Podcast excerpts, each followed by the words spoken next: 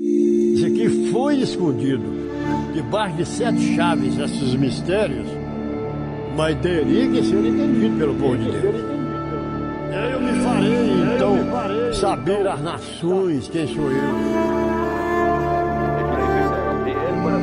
Se você quer entender Deus, então você tem que entender os mistérios de Deus. E esse reino está chegando trazendo a verdade para sufocar a religiosidade, para acabar com as línguas doutrinárias.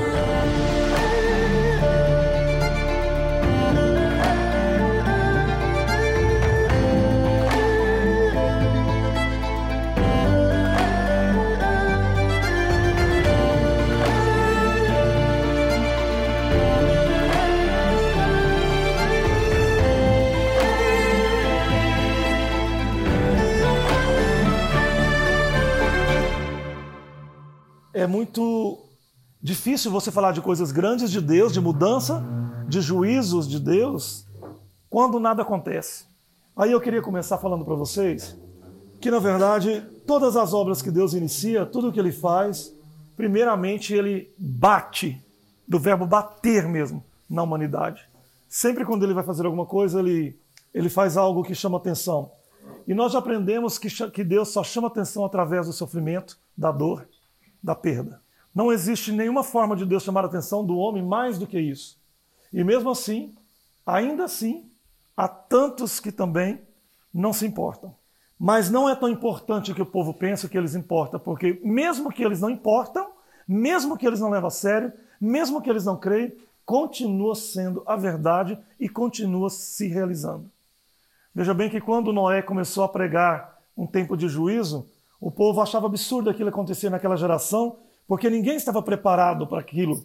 Mas três anos Noé pregou, né? E por três anos o povo não acreditou. Por isso que Jesus fala que a chegada do reino de Deus seria como nos dias de Noé. Isso aqui é, um, é uma chave, é um gatilho para pegar isso para pregar. Que assim, é, pedindo o povo sinal de quando começaria o estabelecimento do reino, nós já aprendemos muito, né? Quando ele fala sobre os cataclismas, quando ele fala sobre tudo que nós já aprendemos, terremotos, tsunamis, pragas, guerras, terrorismo, em todos os lugares, e aí ele avisa. Quando todas essas coisas começarem a acontecer ou tiverem acontecido, levantai a vossa cabeça porque o reino chegou.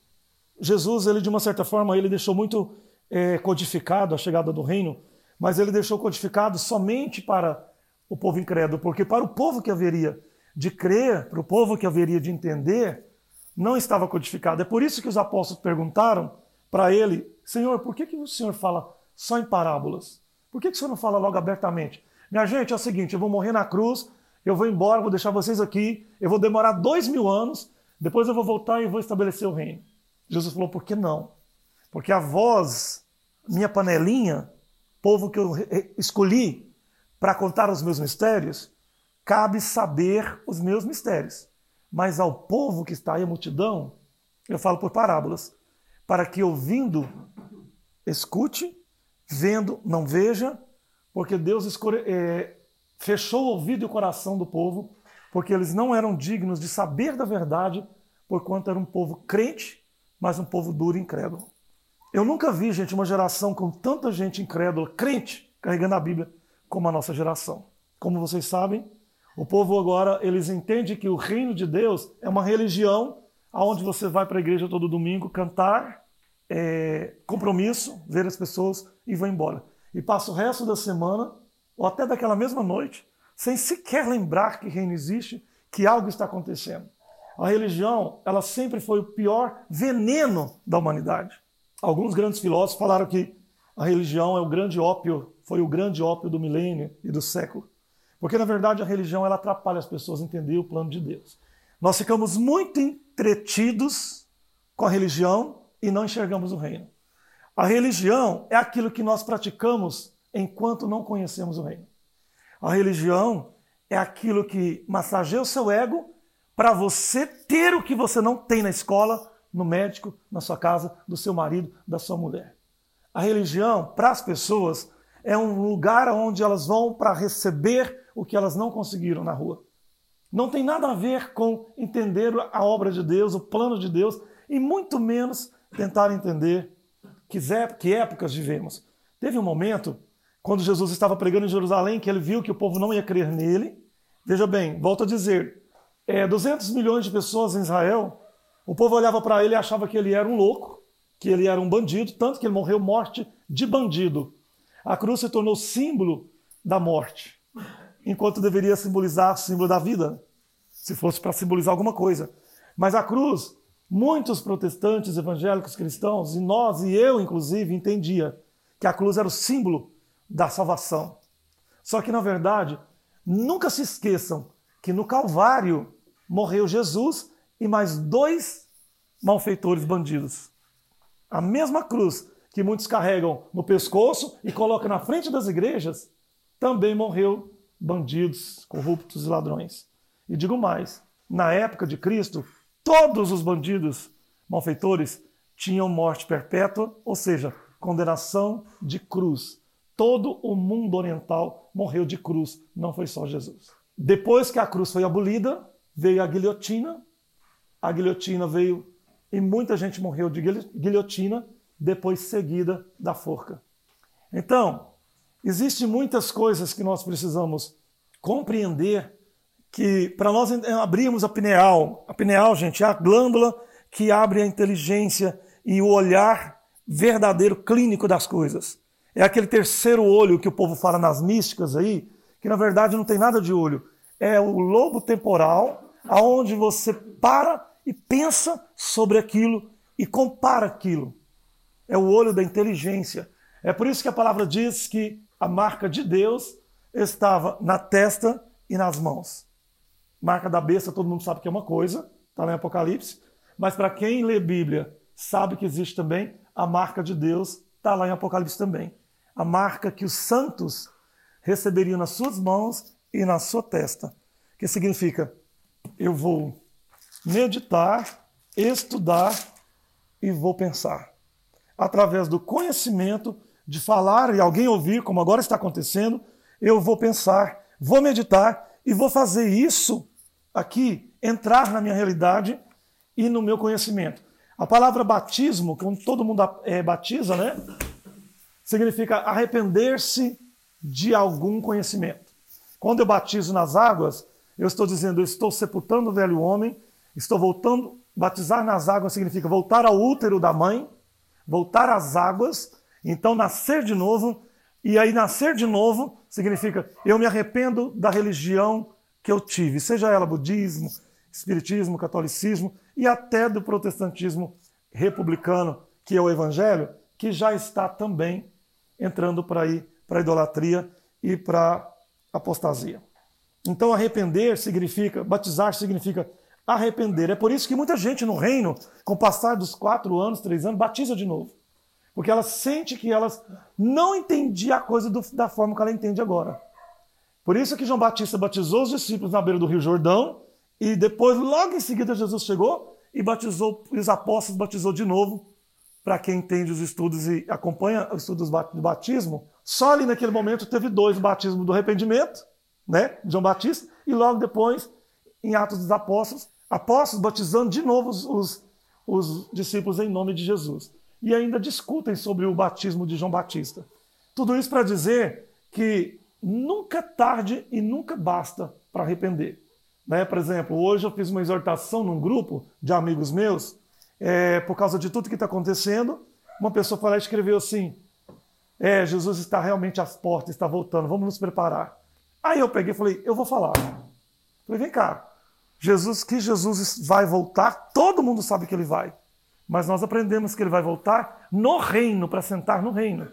Então, antes de você falar, Jesus está às portas, vamos preparar, diga assim: vamos nos preparar, pregar o reino, levantar o reino, para que cumpra Mateus 25, 31.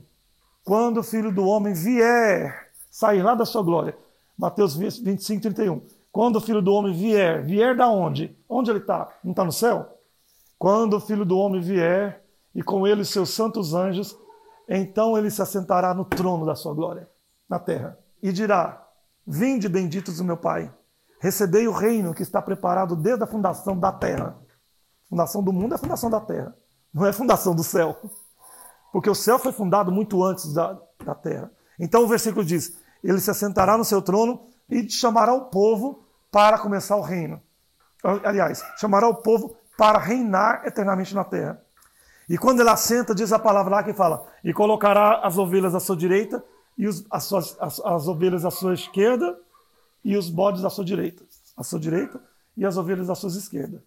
Até uma piada que o pessoal faz na política, né? Que Deus é tão direita que, que, que até o povo dele vai colocar à sua direita e o povo, os bodes à sua esquerda. E eles usam isso para pregar política. Não tem nada a ver. Isso aí. Então, por que, que eu estou dizendo isso? Porque a época do reino, ela haveria de se dar é, no momento em que o povo estivesse muito sofrendo, muito clamando, com muito medo. Vocês podem observar que quando está todo mundo bem, ninguém nem lembra de Jerusalém. Quando está todo mundo bem, feliz, alegre, nem lembra de Bíblia, vai fazer concurso, vai fazer plástica, cirurgia. Mas hora que vem uma coisa como está acontecendo agora, e foi profetizado que ia piorar de novo, muita gente, inclusive do reino, não acreditou, mas está a profecia aí. Está as lives para quem quiser acompanhar. Se o povo não arrepender, vai voltar e vai voltar pior. E voltou. E infelizmente estamos pior. Porém, tem uma profecia, tem uma palavra, tem um respaldo, tem uma palavra que Deus disse. Então nós não estamos sozinhos, nós não estamos é, desprotegidos. Então nós vemos todos os dias pastores, líderes, nas redes sociais, nas igrejas, falando de tempo, em tempo de praga, volta do Senhor, arrebatamento da igreja, que é uma palavra que eu desaprendi a falar. Quantos vocês já ouviram algum de nós, ou leu em algum lugar, o que, que significa a palavra arrebatar? Tirar uma coisa de um lugar e levar para o outro, independente qual é a direção, e principalmente num rápido, tipo, inesperadamente. Tirar sempre que a pessoa consiga fazer nada. Tomar, tipo, tomar, quase roubar. Mas não roubar, porque roubar características, caracteriza furto. Então, o nosso discurso na visão do reino é que nós estamos vivendo a época do reino, nós estamos vivendo o período do julgamento da casa de Deus, ele já começou. Conforme está revelado na sua palavra, nós devemos desprender daquele cristianismo primário da igreja, de que o julgamento seria um trono branco de marfim que tinha 150 metros de altura e um homem dourado lá em cima, com a varinha de ferro e um bilhão de pessoas fazendo na fila, olhando no telão o seu pecado. Não aprendemos isso? Eu aprendi, porque eu fui criado dentro da religião, né, lá nos idos da época da inocência, que ia aparecer um telão ia aparecer tudo que você fez. E aí eu falava, nossa, mas em cadeia nacional, todo mundo vai ver? E então a gente tinha medo, porque a gente sabia que o julgamento, pensava que o julgamento de Deus, da casa, o trono branco, o juízo final, ia ser uma coisa apocalíptica, né? Avião caindo, terra dando erosão, prédio caindo, gente sumindo nas escolas, né? Como aquele filme Deixados para Trás, que a gente costuma falar, dá um outro título, né? Passados para Trás.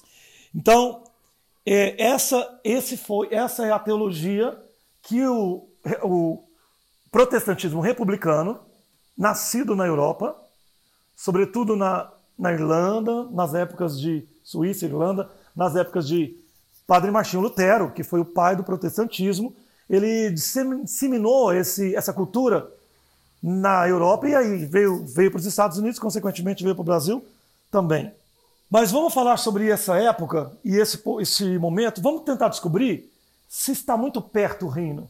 Vamos tentar descobrir o que, que vai acontecer nesses últimos momentos. Ontem nós estávamos lá em Guarapuava, enquanto a gente estava falando para alguns irmãos só que puderam reunir, no meio, quando eu estava falando, um irmão virou e falou, assim, já muito emocionado, ele falou: Pastor, eu creio que está muito perto o reino de se estabelecer. E eu lembrei, quando ele falou isso, de Ananias, que estava orando na igreja um senhor de 98 anos, nos dias de Jesus. Ele estava orando, mas a esposa dele, no templo, está na Bíblia, está lá em Mateus. E ele orava e chorava todos os dias porque ele falava: Eu não vou morrer antes de ver o Messias nascer. Porque ele acreditava muito. Então, era a época do Messias. Imagina, tinha uma pessoa dentro do templo de Jerusalém que estava lá assim, ó, eu tenho certeza que eu vou ver o Messias antes de eu morrer. Mas fazia, tinha três mil anos que eles esperavam o Messias. E ali naquela semana, ele estava orando e ele tinha certeza que ele não ia morrer antes de o Messias, porque Deus tinha revelado isso para ele. E ele acreditou. É muito importante quando Deus fala uma coisa muito grande para nós e a gente acredita. É muito importante isso. E quando Maria, diz a palavra que Maria José chegou com a criança né, para apresentar no templo, ele estava lá orando mais a esposa dele. E a Bíblia diz que quando ele viu Jesus, ele pediu para pegar. E ele pediu para pegar Jesus e orou e chorou. A passagem todo mundo já conhece. O que, que ele disse? Graças a Deus que o Senhor me honrou, porque agora eu, tu podes me levar, porque eu, eu vi hoje a salvação. Amados, não se surpreendem com o fogo que surge entre vocês para os provar, como se algo estranho estivesse acontecendo. Mas alegrem-se à medida que participem dos sofrimentos de Cristo, para que também, quando a sua glória estiver sendo revelada, vocês exultem com alegria. Vou repetir. 1 Pedro 4,12. Olha o que, que Pedro fala. Amados, não se surpreendem com o fogo que surge, que surgirá entre vocês para os provar, como se algo estranho estivesse acontecendo. Mas alegrai-vos à medida que vós participam também do sofrimento de Cristo, para que também, aí ele joga para frente, quando a sua glória estiver sendo revelada, que é o reino chegando, vocês exultem com grande alegria. Então, na época do reino, era para ter uma expectação de dor, de aflição, mas tanto Paulo quanto Pedro e todos, e próprio Jesus, fala para nós alegrarmos, exultarmos. É como a mulher quando ela está grávida. Ela está ali no último momento, sofrendo com dor, angústia, preocupação, ansiedade, mas ela está sabendo que aquilo ali, daqui a pouquinho, vai trazer alguma coisa muito a mais importante para ela.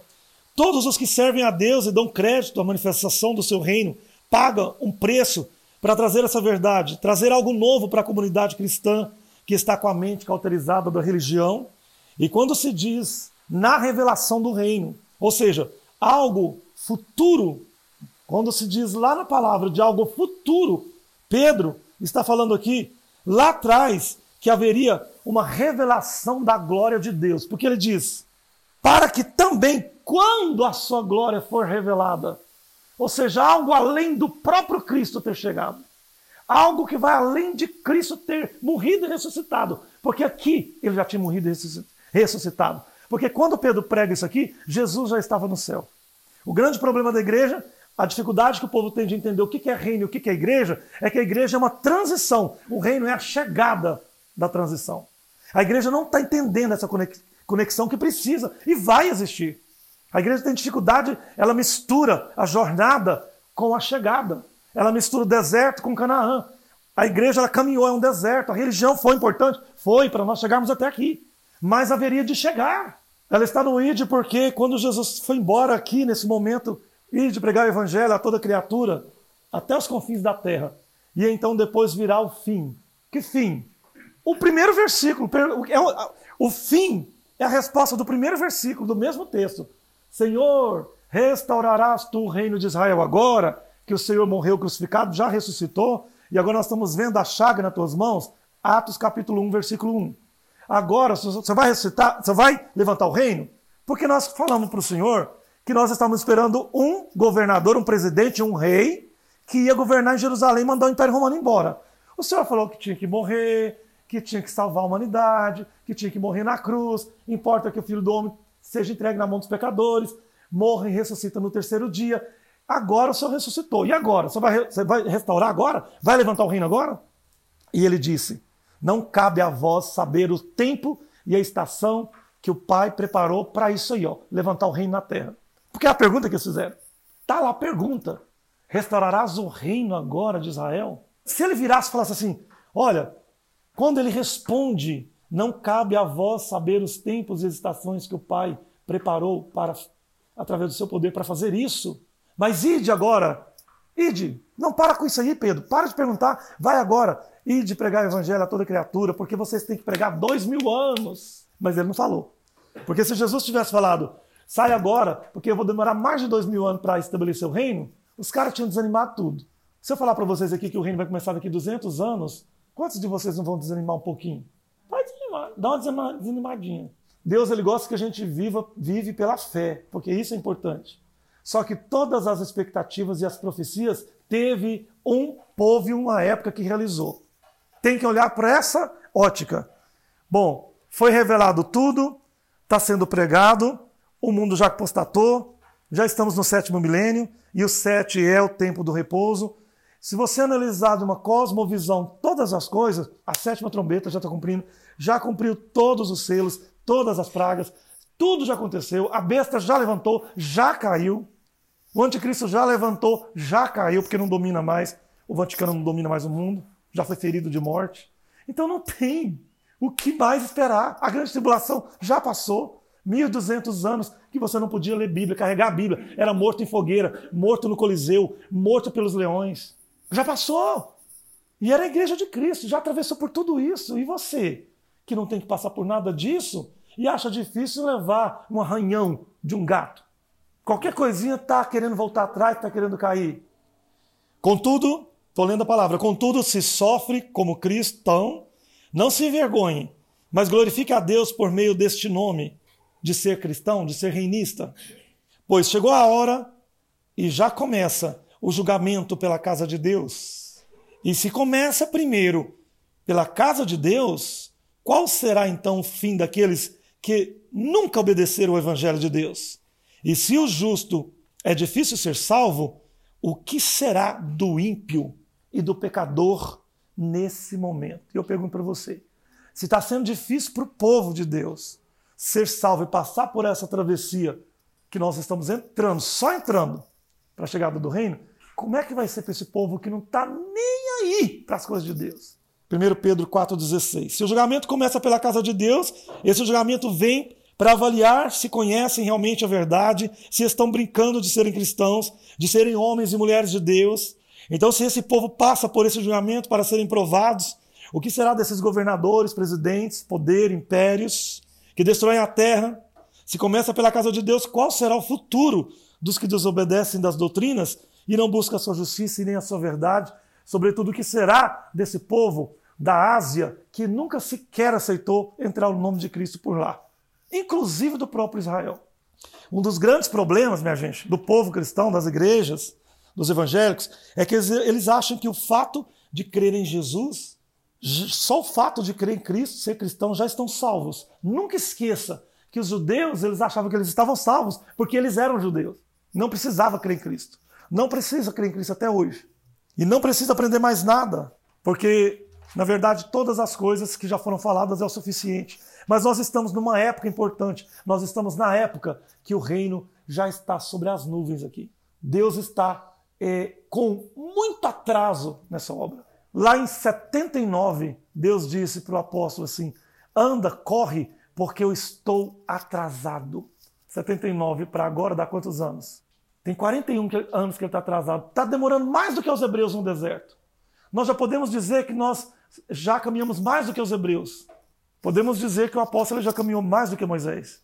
Porque é, o tempo não era aquele. É um tempo. Deus sempre, quando ele vai fazer umas obras, qualquer obra que ele vai fazer, primeiro ele Leva um tempo para aquilo começar.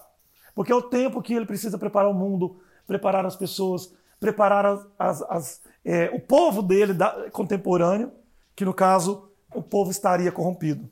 Então Deus, gente, desde o passado ele exerceu juízo na terra, usando homens como Noé, como Ló, como Elias, para restaurar, para avisar, para recomeçar.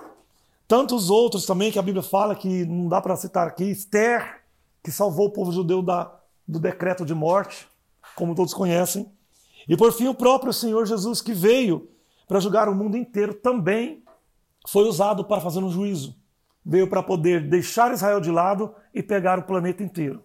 Foram 3.700 anos 3.700 anos que Deus caminhou com o povo de Israel. Quando Jesus chegou, Deus disse, em outras palavras, ele disse: Agora, Israel, adeus. Vocês querem vir? Pode vir. Se você quiser, pode entrar. Daqui para frente, eu vou caminhar junto com o mundo, com o planeta, porque eu dei oportunidade para vocês serem um povo excelente, o povo escolhido, o povo vencedor. Israel do hebraico significa campeão. A palavra Israel. Porque a palavra Israel nasceu de uma briga de um homem chamado Jacó com um anjo de madrugada que estava caminhando para Canaã e ele não aguentava mais esperar. E aí um dia ele estava muito angustiado e, e a palavra diz que ele estava acampado com a família dele, muitas pessoas, porque ele tinha 12 filhos, ele tinha quatro esposas e ele tinha mais de 100 funcionários, um monte de rebanho, e ele caminhava no deserto como um cigano, e ele parou e falou assim para as esposas dele, para os filhos: vocês fiquem aqui, porque eu vou ali orar sozinho. E aí ele passou o Vale do Jaboque, que é famoso, e orou a noite inteira. E ali ele esganiçou mesmo, brigou mesmo com Deus. Você já tem brigado de madrugada com Deus a favor de dele apressar o reino? Ou você só ora de madrugada quando você precisa passar no concurso? Ou ser curado de uma doença? Ou porque minha filha está não sei o quê? Ou porque não sei o quê? O povo crente, eles oram só por causa das coisas deles. É muito difícil você ver uma pessoa hoje perdendo madrugada orando em favor de Deus realizar essa obra ou em favor de Deus levantar logo o reino e acabar com as religiões. É difícil. E é necessário isso acontecer. Separe um pouco da sua oração em favor do reino. Senhor, apressa, tem misericórdia, faça juízo. Estamos aqui. É, apressa a tua obra. Como Abacuque, né? Que orou maravilhosamente no capítulo 3, o capítulo mais bonito da Bíblia que eu acho. 3 ou 2, não lembro. Onde ele fala: Ainda que a figueira não floresça, não dê figos, eu continuarei esperando e confiando no Senhor. Ainda que no curral as vacas não dão leite, eu, todavia, continuarei esperando e confiando no Senhor. Estava esperando o Messias, 80 anos antes. Ainda que a oliveira, o fruto da oliveira minta, que não dê mais oliva, eu continuarei, porque ele plantava oliva, eu continuarei esperando e confiando no Senhor. Exultarei no Deus da minha salvação. E ele fala: porque se eu vos contasse a obra que Deus realizará esses dias, vocês não acreditariam. Mas antes ele fala: Senhor, renova a tua obra, aviva o teu povo, renova a tua obra no meio dos dias aqui em Israel. Lembra? E ele vai falando isso e vai fazendo uma oração maravilhosa, tanto que eternizou dentro da Bíblia. E o que ele estava falando, muito perto dele estava que era o nascimento de Cristo. Nós precisamos fazer isso, ter esse compromisso, porque a, palavra de Deus fala que nós, é, se nós não lutarmos mesmo, se nós não acreditarmos e fizermos algo profético, é, Deus precisa disso. Ah, mas o apóstolo está fazendo, o pastor Júnior já está fazendo, tem um povo que está fazendo, então eu vou na beirada. Meus queridos, eu queria dizer uma coisa para vocês: quanto mais vocês guerreiam, maior vai, ser o galardão de vocês. Galardão, diz a palavra que não é segundo a fé, é segundo as obras. Gente, isso é muito sério. Imagina vocês entrar no reino para viver eternamente e vocês terem uma posição menor do que outros e você pensar, mas eu podia ter feito tanto e não fiz. E isso é justiça de Deus. Deus não pode, de forma nenhuma, numa jornada dessa, abençoar quem não faz nada numa vida eterna. Não, não seria justo. Já começaria um reino injusto. Ele pode colocar todos que crê, abençoar todos que crê, Ninguém vai ter fome, ninguém vai passar fome, ninguém vai ser doente, todo mundo vai ser feliz. Mas vai ter gente que vai ter mais privilégios, porque isso é bíblico. Como todos vocês sabem, dentro da própria monarquia, dentro do próprio Israel, dentro do próprio apostolado, tinha os privilégios. Mas os privilégios não é porque ninguém era melhor do que o outro, não. É porque alguém trabalhava mais do que o outro.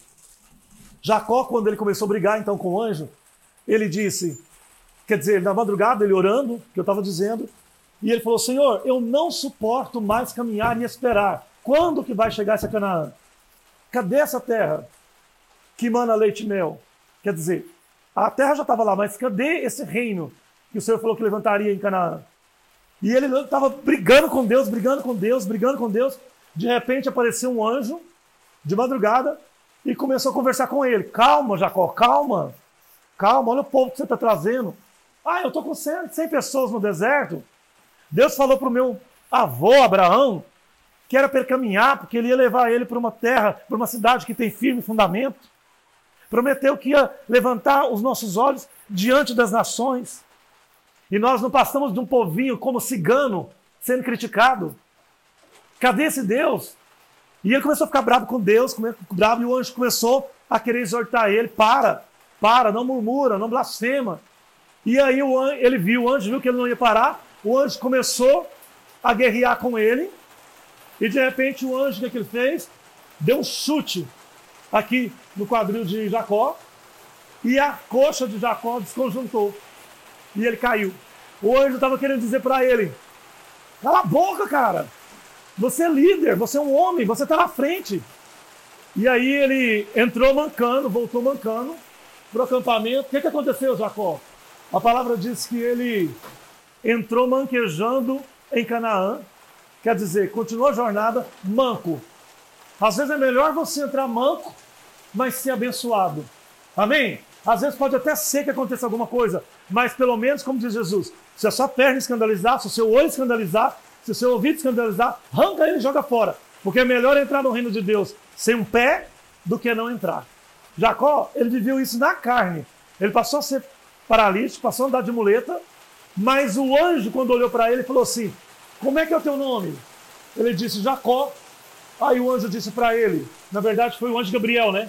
A Bíblia não fala, mas foi o anjo Gabriel, que é o único que visita os grandes homens quando vai começar grandes obras. O anjo Gabriel falou para ele: Agora você não chamará mais Jacó, agora tu chamará Israel, vencedor, campeão, porque tu lutou comigo e ia prevalecendo, me batendo, me enforcando, e eu tive que te dar o um chute para você quietar. Então você lutou com Deus e venceu. Entendeu de onde vem esse nome? Lutou com Deus de fome da justiça, fome da verdade, fome da promessa. E venceu. Muitas vezes nós não queremos lutar com Deus, a gente quer lutar com o outro, com o marido, com o irmão, com o primo, com a esposa, com o namorado com o patrão, a gente quer lutar na política, a gente quer brigar na internet. Mas brigar com Deus ninguém quer. E brigar com Deus não é xingar Deus, não. É chamar Deus para uma conversa. Ah, quem sou eu para chamar Deus para uma conversa? Você é uma pessoa que largou uma vida, uma religiosidade, crê em algo sobrenatural, crê em algo que ninguém está crendo. Você tem uma fé. Você tem algo que muita gente não tem. Não é brigar com Deus, é conversar com Ele. Eu exijo porque na tua legislação diz que sobre os teus ombros foi levado, as, sobre as tuas pisaduras foi levado toda enfermidade. Eu estou doente, mas aqui na tua legislação diz que eu vou ser curado, porque eu não posso ser doente. Então eu quero, eu tenho direito, porque eu sirvo o Senhor, eu creio no Senhor, então eu quero ser curado. Isso é fé, isso é direito. É necessário, gente, nós aprendermos que Deus é um Deus de época. Sabe o que é difícil as pessoas entenderem o reino? Tem dificuldade, porque quando começa a dar ouvido, vai embora. Se você der ouvido um pouquinho, Deus abre a sua mente. Então é necessário nós aprendermos que nós estamos na época do reino e agora tudo é diferente. É necessário nós aprendermos que agora nós estamos numa época, a era do reino, um tempo que Deus começará primeiramente julgando a mim e a você que somos cristãos e que estamos dentro das religiões, e simultaneamente ele exercerá um grande julgamento de todos os povos ao nosso redor e nações. Porque isso próprio Isaías relatou, que quando chegasse esse tempo, ele ia mexer com as nações. E eu volto a dizer, não tem como Deus anunciar uma notícia sem que o povo seja quebrantado. Vocês já viram que quando as pessoas estão passando por um problema, elas ficam mais sensíveis, se elas estão falindo, quebradas, sem dinheiro, elas prestam mais atenção, elas ficam mais sensíveis, fica mais em casa, começa até a dar uma depressãozinha. Não pinta mais cabelo, não faz mais maquiagem, não vai jogar mais bola, para de ir na academia. Por quê? Está devendo, não sabe como é que vai pagar, está com problema aqui. A mulher foi embora, deixou o cara na mão, não é? Começa todo mundo a ficar depressivo. Nossa, acho que eu vou procurar uma igreja. Aí fica lá no zap, né? Ficava o dia inteiro lá no zap, na, na porcaria. Aí quando vem avalanche dos problemas, começa a catar. Cadê? Será onde está o pastor? Aí você vai lá no pastor, tem 840 mensagens não lidas. Acabou o tempo, gente, do mimimi. Misericórdia, misericórdia, misericórdia, misericórdia. Passar a mão na cabeça. Passar a mão na cabeça para quê? Se ninguém quer saber de verdade, de conhecer. Passar a mão na cabeça, o pastor passa. Você vai ser o melhor da sua cidade. Você vai ser o melhor lá da prefeitura. Você vai ser o melhor médico da cidade. Não é isso? É isso que o Evangelho fala. Desde aí, da prosperidade. E o Evangelho verdadeiro fala: você vai ter que ser primeiramente o melhor reinista, e então todas as coisas eu te acrescentarei. Se você fizer primeiramente o que você tem que fazer, buscar o meu reino, construir o meu reino, ocupar o seu lugar, tomar posição, então não precisa se preocupar, porque aí sim Deus vai te dar um bom lugar. Todas as outras coisas eu acrescentarei. E aí, Isaías fala assim sobre quando o tempo das nações observar que o juiz está chegando, talvez eles não vão enxergar, porque nem o povo brasileiro, crente evangélico, está entendendo. Tá, pastor, mas eles estão dizendo que Jesus está voltando, tá aí um povo achando que Jesus vai aparecer nas nuvens, ok. E aí Isaías diz assim: Certamente abandonastes o teu povo, os descendentes de Jacó, porque eles se encheram de superstição. Olha o povo de Deus. Vou ler de novo. Certamente abandonaste o teu povo, Senhor, os descendentes de Jacó, porque eles se encheram da superstição dos povos do leste, praticam adivinhações como os filisteus e fazem acordo com os pagãos. Isaías, capítulo 2. Mas tu desamparaste o teu povo, a casa de Jacó, porque se encheram dos costumes do Oriente e são agora agoureiros, como os filisteus, e se associam com os filhos dos estranhos. Palavra de Deus na boca de Isaías. Isaías olhou e falou assim: esse povo não sai do cativeiro, esse cativeiro não acaba nunca. 490 anos. Gente, o Brasil tem quantos anos? 500. Nossa, só 500, 500. Quantos anos que o povo Israel ficou no cativeiro na Babilônia por causa da religiosidade e da rebelião? 490.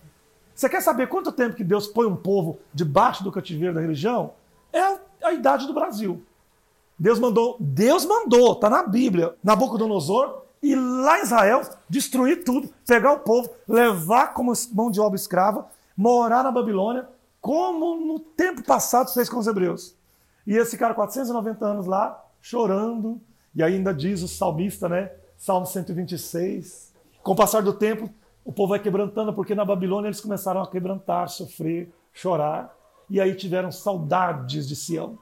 Como é que estará o Brasil? Imagina você se Deus permitisse que Estados Unidos viesse aqui buscasse nós, todo mundo, em trem de ferro, em avião, e levasse para ser escravo nos Estados Unidos, como Hitler fez com os judeus. E levou para a Polônia. Levou todos os judeus. Só toda a população de Israel. Levou em trem de ferro, levou, foi milhões de pessoas. Levou para o Holocausto, mas só não levou. Não apenas levou, levou e matou esse povo aqui que eu estou falando deles agora, ó, que ficou há 490 anos no cativeiro da Babilônia. Então não pode brincar com Deus, gente. Não pode brincar com Deus. É seríssimo as coisas que Deus está tratando. Não seja leviano e louco, porque nós já estamos vivendo o juízo final. Nós estamos vendo muitas pessoas ficando para trás, sendo julgadas, destruídas, e Deus já disse que não tem mais perdão. Pode ser duro, pode ser difícil, mas a história vai revelar isso, vai contar. Por quê? Porque isso está escrito. E aí, voltando ao assunto da, da, dos 490 anos, eles ficaram lá chorando. E diz a palavra no salmista que eles choravam e falavam: Senhor, morreu já meu pai, meu vô, eu sou tri, tetraneto do meu vô que chegou aqui. Meu Deus do céu, eu vi meu vô falando: Nossa, um dia nós vamos voltar para Sião, vamos reconstruir Israel, mas Deus não permite. Deus, vovô, por que, que Deus não permite nós voltar? Porque muito foi o nosso pecado. Nós vimos Deus de perto, Deus nos libertou do Egito, a maior potência do mundo, fez muita coisa, trouxe a arca da aliança, nos derrotou diante dos filisteus, a maior potência bélica da época, e mesmo assim nós corrompemos, então nós vamos pagar um preço. Mas cadê o perdão desse Deus? Não tem. Estamos vivendo num período de lei, não tem perdão. Errou, pagou. Olho por olho, dente por dente. E aí, olha qual é a esperança desse povo. Diz que eles choravam, Acho que o salmista 126 ele fala que junto à, é, Babilônia trabalhando nos campos, porque eles viraram boia fria do povo babilônico. Trabalhava só no serviçal. Como brasileiro que tinha o sonho americano de sair daqui para ir ser feliz, ganhar dinheiro nos Estados Unidos, e saía daqui todo metido, tô morando nos Estados Unidos. Ficava postando foto. Naquela época não tinha, não tinha selfie, né? Nem smartphone não tinha. Mas ficava lá se achando, mas estava lavando banheiro dos americanos. Porque americano até os anos 80, nenhum americano lavava banheiro da casa deles, porque eles achavam imundo. O povo do mundo inteiro foi lavar banheiro, depois lavar cozinha, cozinhar, lavar a rua, mexer com fossa, fazer sujeira. Foram igual porcos esse povo para lá, viver de mão de obra escravizada. Gastava tudo, porque tudo lá é muito caro. E aí, esse povo estava lá gastando toda a sua força, gastando toda a sua fortuna, e de repente pediam para eles cantar canções de Sião. Que tinha uma canção antiga que falava sobre isso, que aliás é uma letra muito bonita, que eu acho que talvez nós deveríamos, como reinistas, estar cantando isso. Nós deveríamos assim levar muito. A... Por isso que quando vocês vão em Sucote, vocês percebem que a atmosfera lá é como se a gente tivesse chegado em Sião. As músicas, os tambores, é, tudo o que acontece lá é como se a gente estivesse chegando na Nova Jerusalém. Porque a gente se desliga. É, é um protótipo de como deve ser e será. E, e uma canção que o salmista 20, 126 disse, onde ele fala: Estávamos junto aos tiranos na Babilônia, trabalhando debaixo do cativeiro, e aí eles nos pediram para cantar canções de Israel. E eles disseram: Como? Mas como poderemos cantar canções de Sião se estamos exilados? Pegue, pegue os seus salgueiros, as suas harpas, quer dizer, pegue as suas harpas penduradas no salgueiro e cante canções para nos alegrar. O próprio povo da Babilônia pedindo alegria para o povo judeu. E então eles não puderam cantar porque eles estavam desolados, angustiados. Vou continuando aqui, preste atenção nessa época do reino. Deus falando pela boca de Isaías sobre essas igrejas que mantêm as portas abertas, mergulhadas em revelações das mais absurdas, como nós sabemos, revelação de pecado, de casamento. O povo acha que a revelação de Deus, o dom da revelação, é revelar o pecado dos outros. É por isso que muita gente não gosta de orar, não gosta de ir nas igrejas, porque tem medo do, do povo re, é, revelar pecado. Porque o povo acha que profeta foi levantado para revelar pecado dos outros. Profeta não foi levantado para o eis que, me, eis que te digo que você está lá fazendo aquilo e aquilo outro. Não nesse, nessa frequência.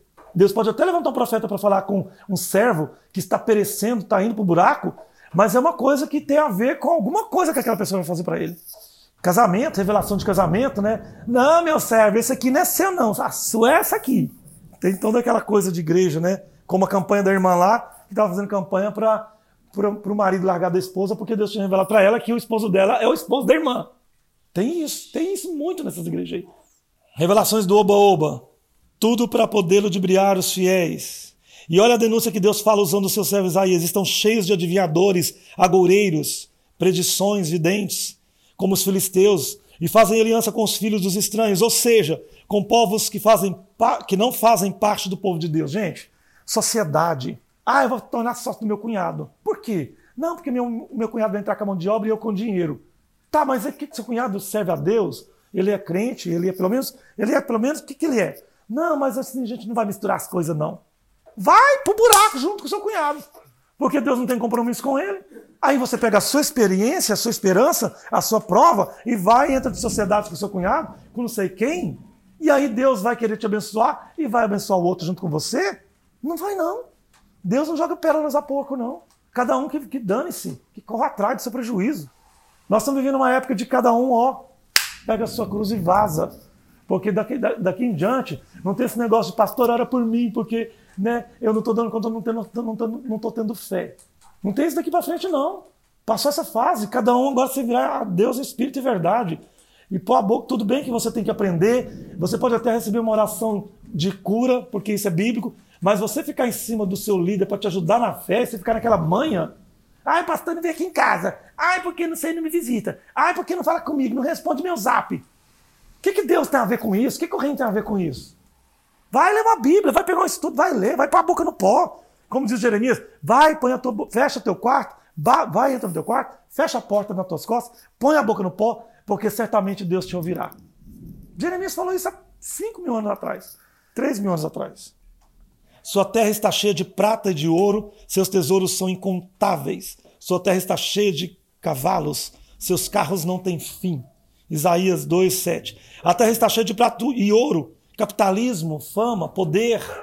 Vocês veem que as pessoas não querem entrar para o lockdown, não querem fazer as coisas corretas porque não pode deixar de ganhar uma semana. Então a sua terra está cheia de prata e ouro, por quê? Porque é só isso que o povo pensa: dinheiro, fama, poder, política, dinheiro, fama, poder. Isaías denunciando o povo da época do reino e Deus fazendo julgamento, começando pela casa de Deus. O julgamento de Deus será e está sendo feito por um povo que seria levantado pregando o reino e a verdade. Este povo traria algo que abriria os olhos das pessoas a se inclinarem e se alimentarem da verdade, abandonando a religião e sair do meio dos seus cavalos e força, do meio dos cavalos e força da política e da religião. Porque cavalo, na Bíblia, é força, é poder. Então, Isaías está dizendo que é para o povo sair do meio dessa batalha que vai ser fracassada. Saia do meio do exército que vai perder. Sai, fica do lado dos que vão ganhar. É isso que eu estou falando. Falando do poder autoritário das religiões, dos dogmas cristãos, da política infiltrada dentro das, das igrejas. Cavalo na Bíblia significa poder, força do braço do homem, das religiões, do seu sistema, das suas instituições religiosas, da própria política, dentro do sistema de um país, como a gente está vendo aí os evangélicos acreditando mais no Bolsonaro do que em Cristo. Pode falar mal de Jesus, ninguém briga no Facebook, mas fala mal do, do, do Bolsonaro para ver. Eles brigam e brigam, eles tiram para brigar, os, a crentaiada. O que eu vi de pastor e de gente crente brigando no Facebook, eu não vi nunca eles brigando pela verdade, pela palavra no Facebook. O próprio Jesus diz: Muitos virão naquele dia, Senhor, eu cantei, eu louvei, eu orei, eu preguei, Senhor. E ele disse: Apartai vós de mim, que praticais a iniquidade, eu nunca vos conheci. Vocês sabiam que você foi crente 30 anos? Eu nunca soube que você era cristão. Nunca te enxerguei. É o que está escrito. Nunca te conheci. E tem gente que acha que porque está na igreja é cristão, Jesus conhece. Jesus não conhece, não. Você sabia, eu vou, falar um, vou dar um spoiler para vocês aqui, que é uma coisa que vocês vão levar para a vida toda. Você sabia que é a sua fragrância que exala jambuzeiro? Nós somos enxertados, o jambuzeiro é a planta que mais perfuma no Oriente Médio. Então, por que, que Jesus pegou jambuzeiro para enxertar na oliveira, lá naquela parábola? Porque ele queria alguma coisa que exalasse, para de longe ele perceber. Então, o que eu estou dizendo aqui é que quando Jesus fala lá em Mateus, eu nunca vos conheci, porque não tinha perfume, não tinha cheiro. E tem muita gente que Jesus nunca ficou sabendo nem que existe. Por quê? Porque você já observou que quando você vê uma pessoa decente, que tem um, um hábito bonito, é educado, dentro de uma empresa, sempre ela se destaca mais todo mundo fala, nossa, fulano é diferente, né? Olha lá aquela moça como ela é diferente, olha lá aquele rapaz, olha lá tanto que ele é diferente, o jeito que ele trata as pessoas.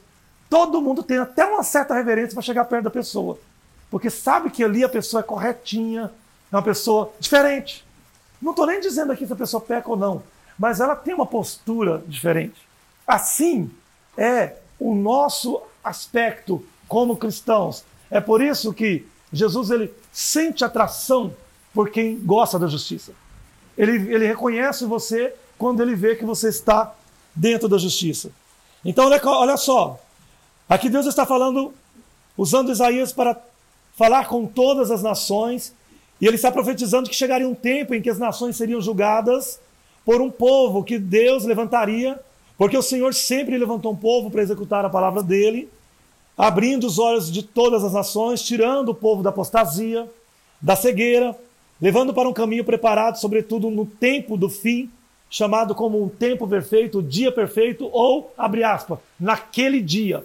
Você já observou tanto que na Bíblia os profetas falam assim, naquele dia, muita gente me perguntou, pastor, por que, que todos os profetas falaram, porém naquele dia vós verão, naquele dia eu farei, naquele dia eu julgarei, naquele dia eu terei menos piedade dessas nações do que. O que, que é naquele dia? Eu falo para vocês naquele dia é quando o reino chegasse. Começasse a ser anunciado, anunciado. Então, naquele dia, seria o tempo do reino, o fim da graça, misturado com tudo isso, inclusive misturado com Covid. A praga que parou o planeta. Para um caminho preparado, tirando da apostasia, da cegueira, levando para um caminho preparado, sobretudo no tempo do fim, chamado como dia perfeito. Como Paulo falou, o que há de vir é perfeito e tudo que houver antes será desprezado. 1 Coríntios capítulo 13, onde fala: se eu falasse a língua dos anjos e não tiver amor, tudo é em vão. Se eu desse meu couro a ser queimado, mesmo assim, se eu não tivesse amor, tudo seria em vão. Porque seria como sino que tine, mas que não tem voz. E aí ele termina dizendo: Porque quando vi, eu era menino, eu agia como menino, discorria como menino. Mas agora, quando eu virei homem, eu ajo como um homem. Porque eu, quando eu olho no espelho, eu vejo só em parte. Eu não entendo, é um enigma. Mas quando chegar o que é perfeito, então esse enigma, isso que é só em parte, será aniquilado, deixado para trás. Ele está dizendo o seguinte, gente. Quando eu aceitei Jesus, eu era menino, oba, oba. Jesus é bom, glória a Deus. Vai ter congresso da mocidade. Qual que é o tema? Caminhando para Jaboque. E o outro? Levantai a cabeça e andai.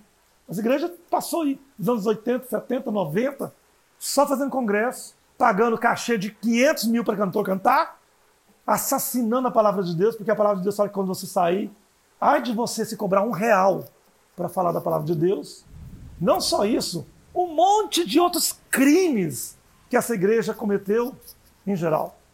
Então ele diz: quando vier o que é perfeito, aquilo que é em parte será tirado. Porque no tempo do reino, nessa época em que o julgamento começaria pela casa de Deus, vocês percebem que o povo, eu não sei se vocês concordam comigo, mas eu, eu falo daquilo que eu vejo, né? Porque eu trabalho com isso todos os dias. Eu percebo tanto que as pessoas, elas não gostam nem de falar na pandemia, povo crente. Primeiramente, começou aquele discurso embalado pelo excelentíssimo presidente da República, que isso aí era só uma gripezinha, que era coisa de marica, e que não precisava usar máscara, que todo mundo tinha que trabalhar, e que tudo isso ia acabar em dois meses. Crentaiada foi tudo atrás. Porque os crentes, gente, estão tá fazendo o que o Bolsonaro fala. Não está falando o que a Bíblia fala, e muito menos entendendo o que Deus quer. Quantas fotos rolou na campanha de Bolsonaro de pastores e gente, congresso de mocidade, os jovens, tudo assim. Que um monte de gente de uniforme, amarelinho canário, com a calça azul marinho, tudo penteadinho, bonitinho, e assim, ó. Bando de gente que não vale nada. Elias falou, Jesus falou, e eu falo também. Bando de gente religioso.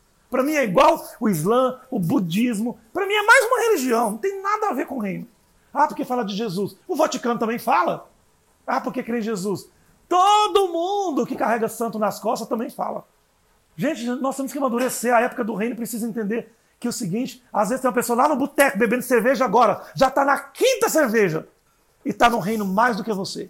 Porque talvez aquela pessoa, se chegar o reino nela, ela vai quebrantar, ou talvez lá dentro dela agora, ela pode estar pensando que essas igrejas estão tá tudo errado, que esse povo está cobrando indulgência, está fazendo um monte de coisa errada. Ela está enxergando lá no boteco, bebendo, e o outro está lá dentro da igreja com a Bíblia na mão, cega, maldizendo os outros não obstruindo a verdade.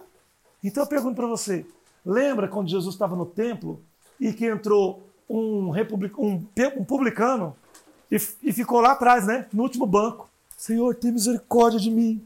Ó oh, Deus, porque eu, eu não sou judeu. Eles não, não aceitam aqui na igreja. Porque na verdade eu sou sujo mesmo.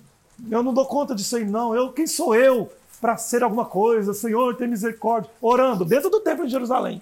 E entrou um fariseuzão. Porque esses fariseus, eles entram na igreja assim, ó.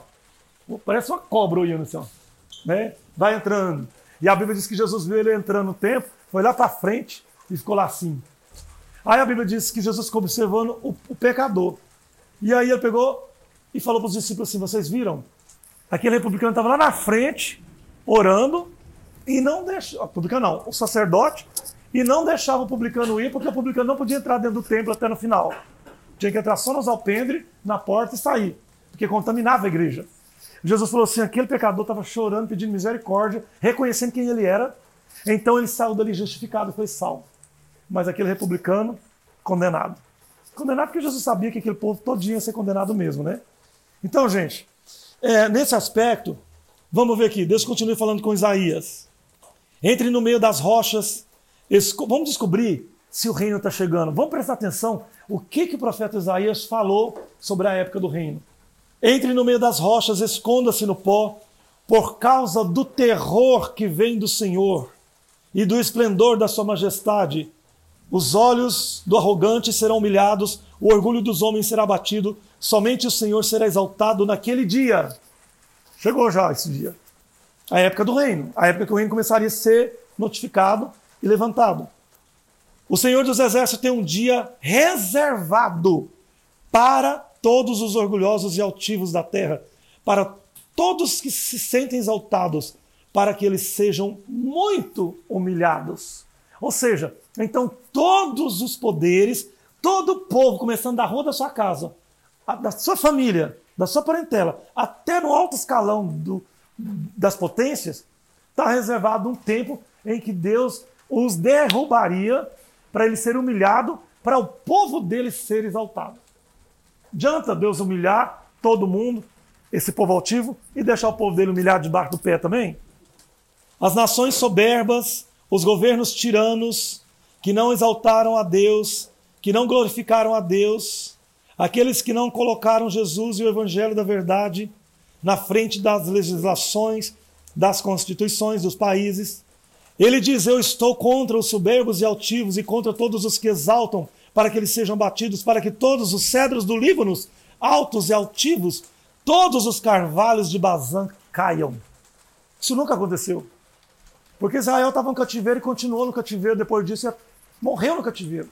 Jesus chegou, estava no cativeiro, e aí General Tito entrou lá depois de Jesus, destruiu o resto, ficou em cativeiro até hoje. Até hoje isso aqui, ó, que eu estou lendo, nunca foi cumprido. Porque depois disso, Israel nunca foi honrado.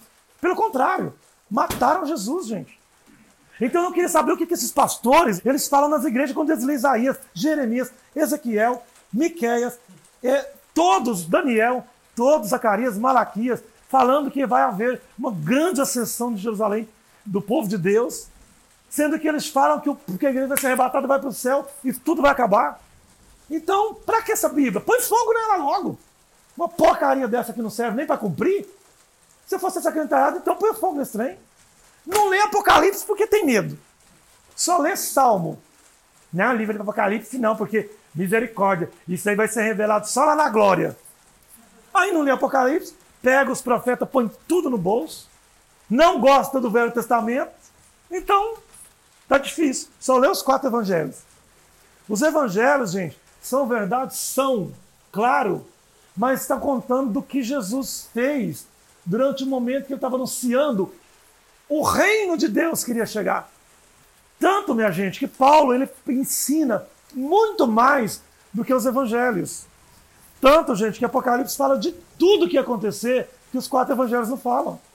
Então nós precisamos ter essa, essa mente muito preparada para nós respondermos às pessoas de uma forma que elas levem um choque.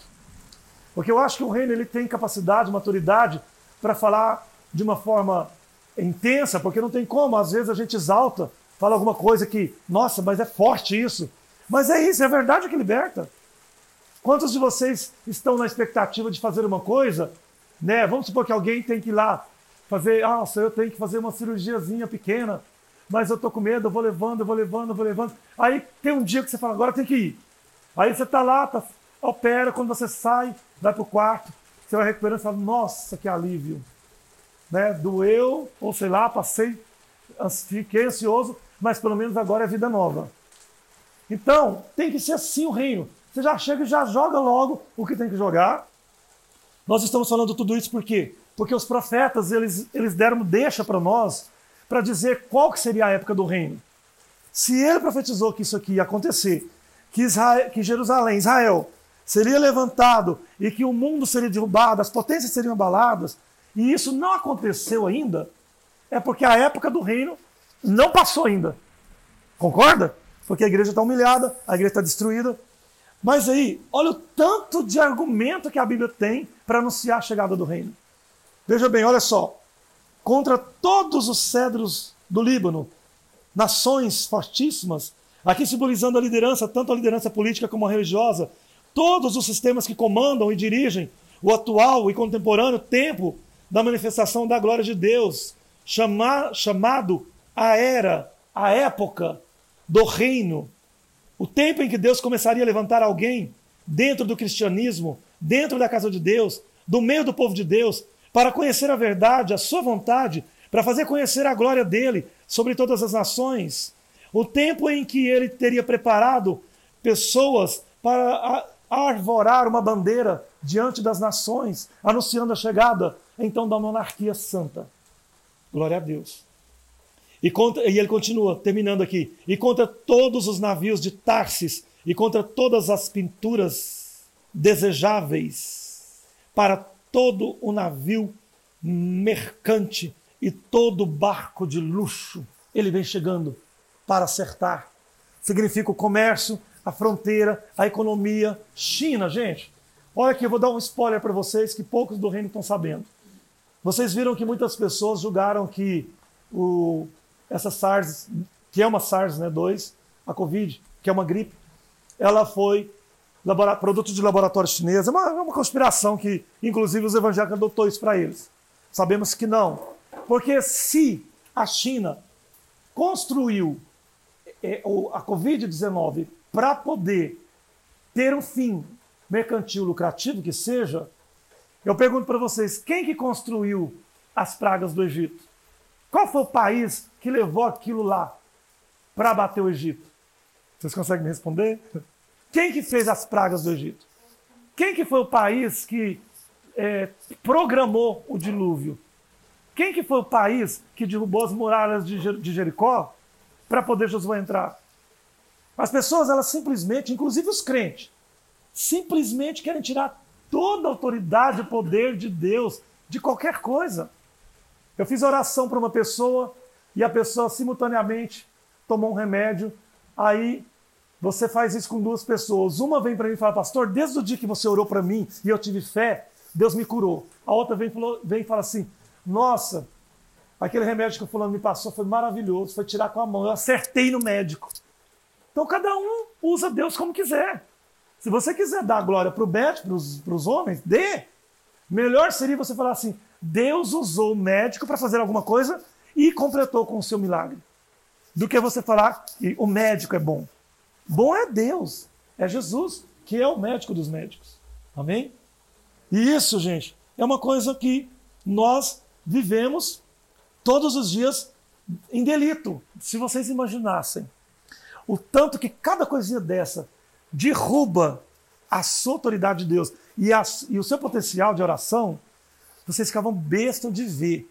Tem um negócio que eu fiz, um seminário lá em Goiás, que eu usei uma água e falei sobre isso, que eu não posso falar aqui agora que não dá tempo. Mas é exatamente, eu fiz uma coloração na água. Cada coisa que você vai fazendo, você vai tingindo a água. A água estava ali igual essa aí, branquinha, e você vai cometendo aquilo, colocando, colocando aquilo. Quando você vê a água está toda turva, e aí você precisa é, lavar um pano, as vestes. Aí você coloca um pano branco lá. Quando você tira, a sua roupa está verde. Se for a tinta verde. Se for vermelha, está vermelha.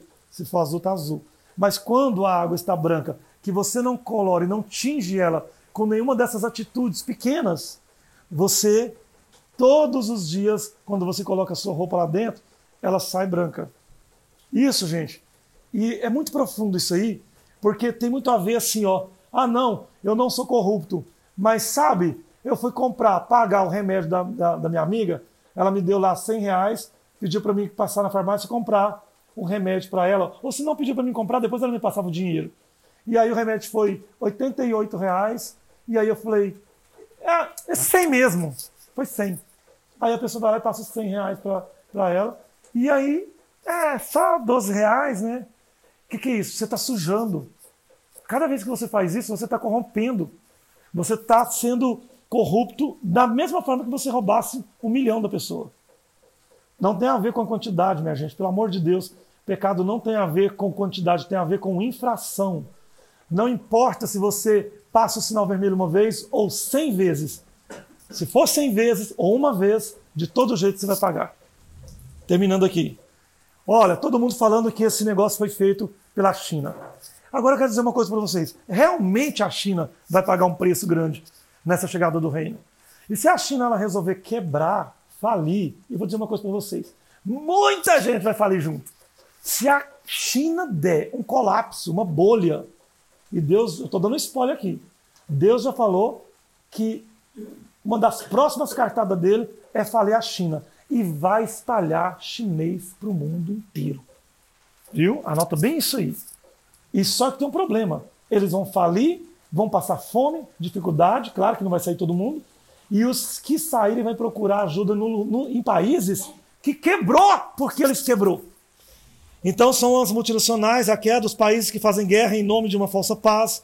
Nessa época de pandemia do coronavírus, foi noticiado que os Estados Unidos estavam ou estão proibindo a exportação de máscaras, respiradores para os outros países, até que foi bloqueada uma importação brasileira de respiradores da China em aeroportos americanos. É o poderio econômico sendo imposto o que, e que se lasquem os países pobres menos favorecidos, ou seja, os mais fracos, porque de fato isso aconteceu no início da pandemia. Estados Unidos foi lá e fechou a compra de todas as vacinas.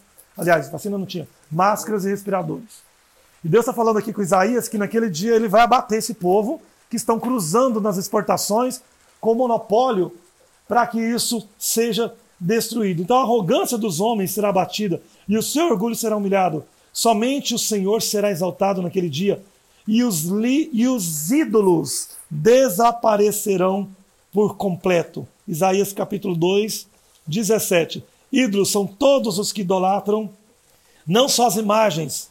Aqui Isaías ele fala dos que são feitos pelas mãos dos homens, mas fala também de outras formas de idolatria, como pessoas idolatrando homens, como se os mesmos fossem salvadores da pátria, idolatrando líderes políticos. E quem tem que ser exaltado acima de tudo e de todos é Jesus, o Filho de Deus, e seu reino de poder que deveria ser aclamado e conclamado acima dos, dos mais altos montes, mais altos governos, sabendo que o mesmo irá julgar e fazer com que todas as nações se curvem diante da glória de Deus. Então esses ídolos englobam todos os ídolos de barro como os de carne e osso, o dinheiro que também é idolatrado e tantos outros mais. Porque a idolatria, gente, pode ser até sua namorada, sua mulher, seu marido. Tem gente que idolatra tanto a mulher que vira um ídolo que fica mais importante do que Deus. Eu, eu, eu conheci uma, uma pessoa que era tão idolatrava tanto que dava até nojo de ver. Porque dava nojo, porque era uma coisa assim que nem a mulher não gostava. Idolatrava, idolatrava, idolatrava, porque Deus me deu a melhor, a mulher melhor, a mais inteligente, a mais bonita. Não posso, preciso nem continuar o que aconteceu, né? Os homens fugirão para as cavernas das rochas e para os buracos da terra por causa do terror que vem do Senhor e do esplendor da sua majestade, quando ele se levantar para aterrorizar a terra. Em outra tradução, diz: quando ele se levantar naquele dia da chegada do reino para assombrar a terra, que o povo ia esconder. Esconder nas, na concavidade da rocha é entrar para dentro de casa e ficar morrendo de medo. É você ver o seu negócio indo para o buraco, é você fechando a sua empresa, é as igrejas fechando porque não pode ter culto, porque senão. É, é, é, é uma presença espantosa, porque Deus vem dizendo assim: ó, nem o culto de vocês eu quero. Pronto. Não quero, quero nem saber, eu estou cansado das suas luas novas das suas luas cheias. Deus falou para o povo de Israel quando ele estava lá naquele, nossa, porque hoje é sábado, né? Não, nós temos que, nossa, hoje é sábado, hoje é sábado. Aí Deus usou o profeta e falou assim: Eu não quero jejum de, de pão, nem de bebida, eu quero jejum de, nem de, de roupa, porque vós rasga os vossos vestidos, rasgai os vossos corações e não as vossas vestes. Porque eu não quero pão, jejum de pão, mas quero jejum da minha palavra, de me conhecer e seguir me conhecendo. Estou cansado das vossas idolatrias. Eu estou cansado dos vossos altos, dos altares fazendo no monte, igual esse povo crente ama ir para o monte, ficar lá até de madrugada, racha lá, baixa lá, baixa lá, baixa lá, baixa lá, baixa lá, baixa aqui, baixa aqui, baixa lá, baixa ali. Eu não estou criticando da, da, da, da, verdade, não, porque eu conheço a verdade. Mas eu estou igual a Elias. Ora mais alto, talvez ele está dormindo. Elias orando, orando, e Deus mandava fogo, e Elias gritava lá de baixo. Grita mais! Talvez ele foi viajar. Tem coisa mais espantosa? Essa pandemia chamada de coronavírus é algo avassalador da parte de Deus. As pessoas estão recolhidas em suas casas, à mercê dele, escondidas como bicho na toca. Deus fez com que o mundo inteiro se recolhesse até o aplacar da sua ira. E ainda acrescentou: esconda, mas se sair, vigie, porque ela pode continuar. Falei isso há um ano atrás. Não podemos e nem devemos ficar com a mente focada naquele cristianismo de Jesus da época da graça, só pensando no perdão. Então chegaria um tempo que o próprio Jesus, que ele quebraria a vara suavidade e pegaria a vara de laço de julgamento, Zacarias 11, e sairia para espantar a terra com a ira do Deus Todo-Poderoso. Porque, gente, a vinda de Cristo, famosa, que está todo mundo esperando, está escrito: Ele virá no furor do Deus Todo-Poderoso. Ele vem montado no cavalo branco e tem na sua mão uma espada e um escudo, e as suas vestes salpicadas de sangue, porque ele vai pisar o lagar e vai ser uma carnificina. Jesus não vem montado num, num, num pônei cor-de-rosa com um monte de flor, jogando pétalas. Estou chegando. Igual a Rainha Elizabeth dando tchau. Não, ele vem no porrete. Vem na ira do Deus Todo-Poderoso para fazer vingança e destruir os que? Destrói a terra. Gente, então tá tudo errado o que o povo está falando. Ah, não, estão falando que ele vem nas nuvens, vai pegar o povo e falar tchau, vambora. Ficariam para sempre nas nuvens, né? Eu te pergunto, ele vai ou não vai levantar para assombrar a terra? Está levantando ou não está? Quantos perderam medo? Isaías está falando besteira aqui ou está falando a verdade? Querendo ou não, Isaías está dizendo, afirmando que ele vai se levantar para assombrar a terra. Nós que somos reinistas e temos a Bíblia como nossa regra de fé prática, temos plena certeza de que isso, como diz o povo da Herbalife, é só o começo. Convicção de que ele haveria de assombrar a terra. Nesse momento, então, o sistema político religioso, a ONU, a OMS, todos os povos, nações e ordem se meteriam nas concavidades da terra. Significa que a queda do dólar haveria, as bolsas cairiam, o dólar cairia, as bolsas cairiam, a OMS perderia a, a sua balança. E não só isso, é uma consequência de bola de neve. Meus queridos, eu quero dizer uma coisa para vocês. E essa palavra não é para amedrontar, porque nós precisamos, como ele falou, levantar e alegrar. Você consegue levantar e alegrar diante disso? Tem que ser. Nós precisamos falar: Senhor, tudo bem, eu tenho medo porque eu sou humano, mas eu estou confiando porque a tua palavra está escrita. Escrito. Porque senão Deus olha e fala assim: o povo está morrendo de medo, está achando que vai dar tudo errado. Deus quer ver pessoas que chegam, mas não é gente é, orgulhosa. Não, eu não vou pegar coronavírus, não. Nem máscara eu não vou usar. Vai nessa para você ver se você não pega. Deus ainda passa um carão no que você ainda fica uns dias bem ruim. Depois ele te cura, te levanta e você vai ser uma benção. Mas é para poder. Deus não gosta de gente que tem orgulho.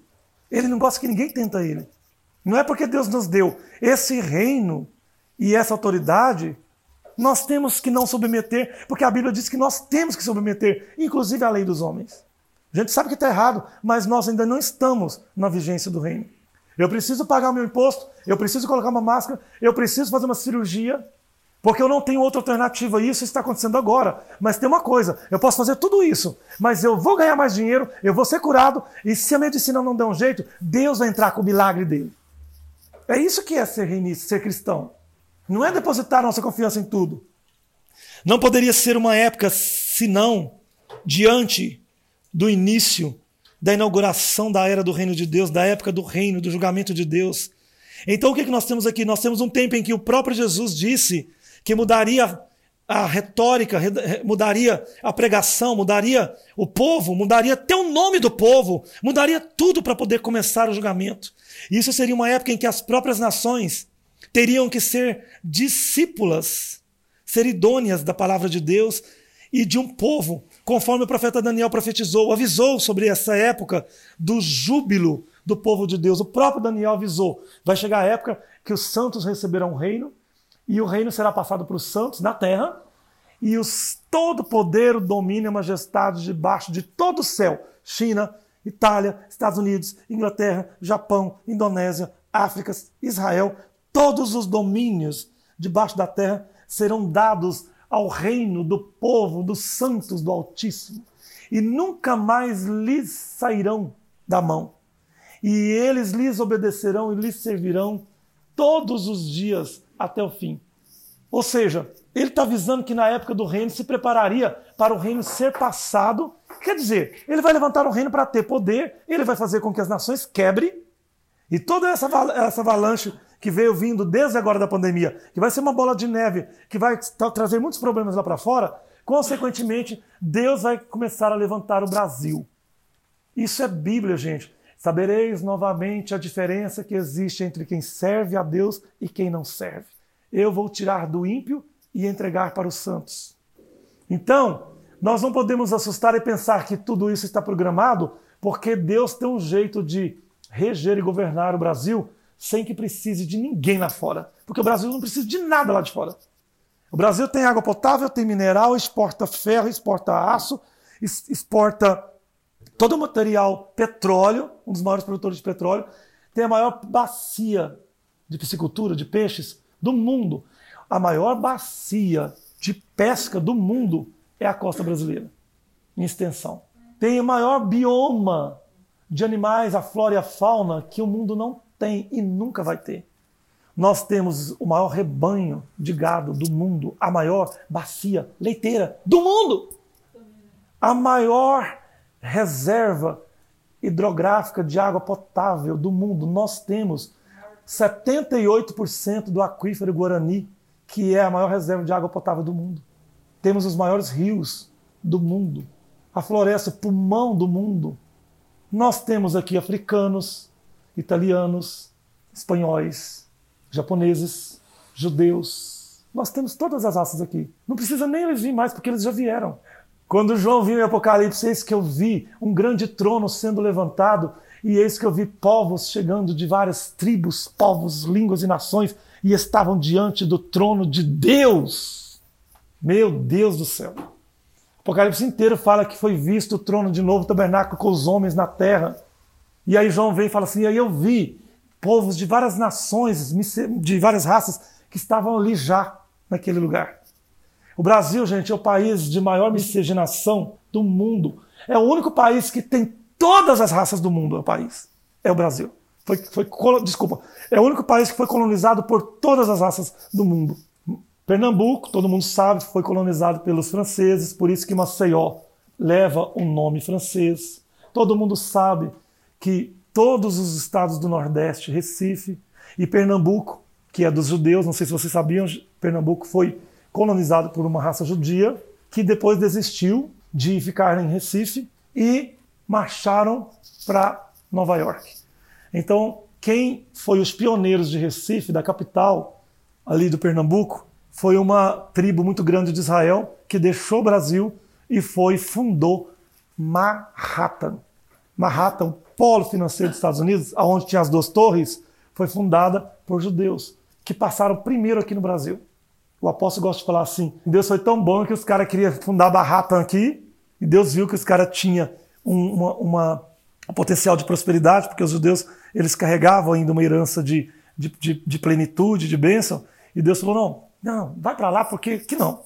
Vai para lá porque eu vou fazer. Vocês, tá, vocês gostam do ouro, não é? Do dinheiro? Então vai para lá. Vai para lá, vou prosperar vocês lá. Fundou Manhattan e as torres caíram em cima deles. Mas isso é uma outra história. Nem dá para ir aí. Os santos do Altíssimo, ou seja, o povo que fosse vindo de Cristo, a igreja de Cristo, Daniel lá na época da lei profetizando que eles possuiriam o reino e possuiriam para todos sempre. Até que veio o ancião de dia, ou seja, Deus, e foi executado o juízo a favor dos santos do Altíssimo. E chegou o tempo então de os santos do Altíssimo possuírem o reino. Chegou a época do reino, mudar a pregação. Chegou a época da igreja do mimimi, dar lugar para a igreja poderosa do reino. Por quê? Porque teve a época da lei, a época do judaísmo, sair de cena, dar lugar à igreja da graça. E lá na época de Cristo, a igreja da graça veio e tomou o lugar da lei. Então haveria de chegar um tempo que foi profetizado que chegaria Cristo em Jerusalém e mudaria o tempo da lei. E Cristo mudou. O próprio Daniel profetizou que o tempo futuro do reino seria colocado nas mãos da igreja de Cristo, que caminharia primeiro dois mil anos, caminharia debaixo de uma grande tribulação, seria prejudicada, não teria expressão, como até hoje não tem, porque a igreja de verdade, que, que prega a verdade, ela é perseguida e não tem autoridade no meio do povo. Pastores, quando começam a falar, a ficar do lado da verdade, eles os expulsam Quando começa a falar a verdade do reino, muita gente até nos bloqueia nas redes sociais, Distanciamentos, discórdias familiar também existem quando começamos a falar do reino. Encontramos uma resistência muito grande. Então esse povo estão com uma mente cauterizada na religião e não suporta a verdade, querem continuar na fábrica fantasiosa da religiosidade, na fábrica dos espetáculos, do show gospel, black churches, as igrejas pintadas de preto, fazendo tudo o que a palavra abomina, tudo o que a palavra rejeita tudo o que Deus disse ao povo dele, desde o passado até hoje, para não fazer, fazendo da palavra de Deus um comércio, um espetáculo, um show. E está escrito que Deus estaria contra os pastores que estivessem no meio disso. Deus, usando Daniel, disse a essas pessoas que estariam diante da religiosidade do tempo apostatado da igreja, na época do reino. Deus usou Daniel para falar contra aqueles que estariam apostatados nessa época. E proferirá palavras contra o Altíssimo, e destruirá os santos do Altíssimo, e cuidará em mudar o tempo e a lei. E eles serão entregues nas suas mãos por um tempo, tempo e metade de um tempo. Mas o juízo se estabelecerá, e eles tirarão seu domínio para o destruir e para o desfazer até o seu fim. E o reino, o domínio, a majestade dos reinos debaixo de todo o céu serão dados ao povo dos santos do Altíssimo. E esse reino será um reino eterno. E então todos os impérios e governos e domínios do mundo lhes servirão e lhes obedecerão para sempre. Gente, Daniel falou tudo o que tinha que acontecer. Em outras palavras, falou assim: na época, eu vou embranquecer um povo, preparar um povo da, da igreja, né, que é santo, povo do Santo Altíssimo. Gente, Daniel viveu 500 anos antes de Cristo. Portanto, já tem 2.500 anos que Daniel morreu. E ele viu esse momento aqui, que Deus ia preparar um reino, ia fazer a igreja dominar a terra e essas potências tudo servir e obedecer ao reino de Deus. Você ignorar isso é você ignorar a palavra de Deus, ignorar a verdade. Depois que um tribunal se estabelecesse e acabasse com a grande tribulação, que foi a época de 1300 anos, que a igreja apostatada junto com o Império Romano, na Idade Média é, ocorreu, não essa igreja de agora, mas a igreja da Idade Média, que matava por causa da Inquisição. A Inquisição foi criada na Idade Média, todo mundo sabe, e era dirigida pela igreja papal romana. Ela era composta por tribunais que julgavam todos aqueles considerados uma ameaça às doutrinas, conjuntos de leis da situação. Que é, Daniel estava prevendo é que, então, a igreja, sendo apostatada, ela também perseguiria o povo de Deus e mataria em nome de Deus mais de 90 milhões de pessoas. Mais do que Hitler, a igreja papal matou em nome de Deus. O poder maquiavélico da igreja papal católica antiga, matando as pessoas atrás de dinheiro, roubando das nações, construindo. Vocês viram que cada cidade que a gente passa, que só tem duas ruas, tem, a hora que você vai chegando já tem uma igreja católica. A igreja é maior do que a cidade. Por quê, gente? Porque você viu tanto que o poder dessa religião já foi grande. Para começar uma cidade, primeiro tinha que fazer uma igreja. Porque dominava, mandava mais do que os prefeitos, mandava mais do que o governador. Gente, Império Papal mandava nos reis. Eu vou explicar uma coisa para vocês. Vocês sabem o que, que significava isso aqui que Daniel está falando? E o que aconteceu durante a Grande Tribulação? Eu vou dizer. Imagina vocês, Marcelo Rossi, mandando em Brasília, mandando Bolsonaro. É o que acontecia na Inquisição. Mandava em tudo. Não, vai lá e muda o juro. Vai lá e muda a exportação. Não, é para ir lá e mudar tudo. E, os, e, e, o presidente tinha que enfiar o rabinho debaixo da perna e concordar. Porque se não concordasse, não, o Império Papal tinha poder, mandava tirar ele, matar e punha outro. Isso aconteceu, durou, gente, 1.200 anos. E com isso, todo o povo cristão, quer dizer, a igreja que não era apostatada, ela foi morta. Daí, na, aquela história de, da caça às bruxas, que todo mundo fala, porque na verdade não era bruxa que fazia feitiço na panela, que cozinhava o rabo do rato, como a mitologia fala. Mas é porque nós aqui, se nós estivéssemos vivendo lá, numa época de grande tribulação, nós estaríamos fazendo um culto escondido, porque o Império Papal não deixava reunir para ler a palavra, porque tirou a Bíblia do mundo, queimou a Bíblia, tiraram as Bíblias. Então, até agora, não sei agora, esse mês, mas até o mês passado, os padres têm muita dificuldade de ler Bíblia e fica lá com um papelzinho. Lê só o que eles querem. Eu estou falando aqui, gente, é, não estou criticando, eu estou tô fazendo papel de jornalista, passando uma informação para frente. Então a Bíblia diz que eles tirariam a verdade para que o povo não conhecesse a verdade, para que o povo não soubesse que eles estavam corrompidos. Então o que aconteceu? Na época da grande tribulação, um povinho igual nós aqui falou: não, não, não, não aceitamos isso aí não. Tá errado. O quê? Quem que é esse povo aí? Não, eles estão lá, eles acham uma cópia da Bíblia e estão lá reunindo, estão dizendo que vocês estão tudo errados. Moral da história: 90 milhões morreram durante 1.200 anos. É uma conta de mil anos, tá? Não foi de uma vez, não. Por quê? Porque eles eram chamados de bruxos. Por que bruxos? Porque eles oravam e curavam enfermidades. Eles falavam e cumpriam. Eles tinham os dons. Então o povo falava que eles eram mágicos, que eles eram bruxos. Porque o povo não tinha Bíblia, não sabia que os apóstolos faziam isso. E então começou a caçar as bruxas, quer dizer, começou. Eu já fui chamado de bruxo. Eu já fui chamado de bruxo agora, em pleno século XX. E um. O povo achava que eu era bruxo, porque eu carregava isso aqui, ó. Igreja de Davi. Quantos de vocês lembram que há 10 anos atrás as igrejas evangélicas falavam que isso aqui era símbolo de maçonaria, era símbolo do demônio? Agora as igrejas tudo põem.